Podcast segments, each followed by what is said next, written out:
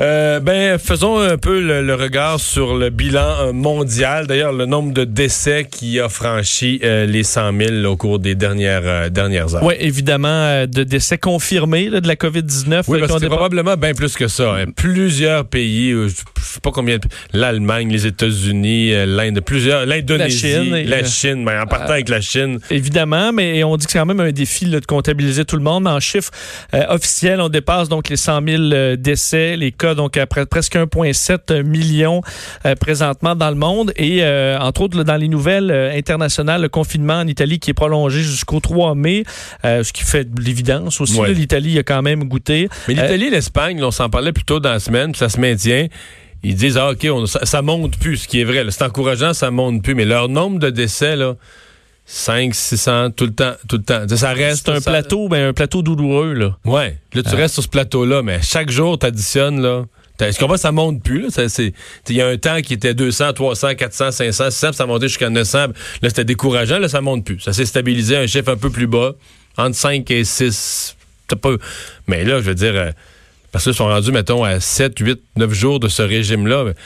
500 personnes qui décèdent par jour, c'est quand même, euh, peut pas faire comme si de rien n'était. C'est énorme. D'ailleurs, dans les pays qui, goûtent présentement le Royaume-Uni, on voyait la hausse, là, mais eux, c'est pas de plateau. Ils ont 1000 aujourd'hui? 980 euh, euh, décès. On était à 800, c'était des records il y a deux France a eu quelques journées en haut de 1000 aujourd'hui, euh, cette semaine. Effectivement, hier, au-dessus de 1000. Est-ce que le chiffre pour la France est rentré au complet? Il n'était pas tantôt, mais hier, je pense que c'est 1300. Je vais te dire ça. on était à 987 le présentement. Il faut voir s'il y aura de hier, on était à plus de 1300.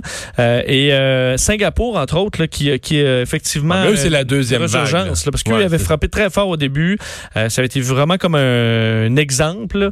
Et euh, ben là, il y a des nouveaux cas, 200 nouvelles infections. Alors, on va, on s'inquiète de cette deuxième vague. Eux sont là, dans la deuxième vague.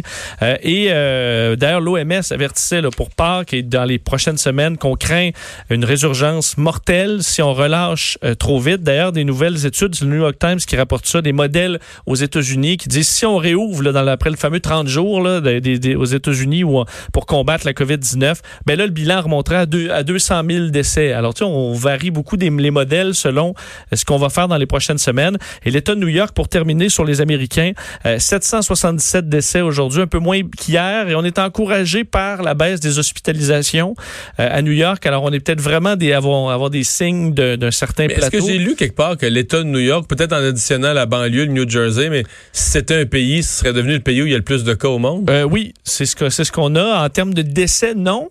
Euh, mais en termes de cas, oui. ce serait le pays le plus touché au monde si l'État de New York était un pays. Et euh, demain, si la tendance se maintient, les États-Unis deviendront le pays où il y aura eu le plus de décès dépassant la dépassant l'Italie. Euh, et d'ailleurs, pour ce qui est de, des États-Unis, Philadelphie sera entre autres le nouveau hotspot, la nouvelle zone chaude, avec un bon de cas dans les derniers jours euh, pour la pour la Pennsylvanie, mais à Philadelphie, on surveille de près cette cette ville-là euh, qui, qui voit les cas s'accumuler depuis quelques jours. Et puisqu'on est dans les chiffres, on a une espèce de bilan préliminaire. En tout cas, après les quatre premières journées où chacun, selon son mois de naissance pouvait faire ses demandes. on a un premier bilan du nombre de demandeurs de la prestation canadienne d'urgence. Oui, on arrive quand même près de 6 millions, là, euh, alors qu'aujourd'hui, il va s'être ajouté quand même des gens encore, parce que d'ailleurs, vous vous rappelez, si vous avez manqué votre journée, lundi, mardi, mercredi ou jeudi, aujourd'hui jusqu'à dimanche, c'est pour tout le monde. Si vous n'avez pas encore fait votre inscription à la euh, prestation canadienne d'urgence, euh, donc le total pour la semaine, on est à plus de 3 millions. Total, si vous réveillez, emploi. Si vous vous réveillez aujourd'hui, vous dites la prestation canadienne d'urgence j'avais pas entendu parler de ça. Ou tu, je sais pas, l'Internet vous a lâché lundi. vous étiez né en janvier. Donc, le total pour la semaine, on est à plus de 3 millions. Et si on ajoute l'assurance emploi, là, depuis le 15 mars, on est à euh, plus de 5,6 millions de demandes. Alors, euh, et euh, on pourra faire notre demande pour le deuxième cycle à partir de la semaine prochaine. alors, pour l'autre mois, parce qu'il faut le demander à chaque mois, évidemment, si vous avez, si vous êtes toujours sans emploi. Merci Vincent. On va faire une pause au retour. Le député libéral Gaétan Barrette.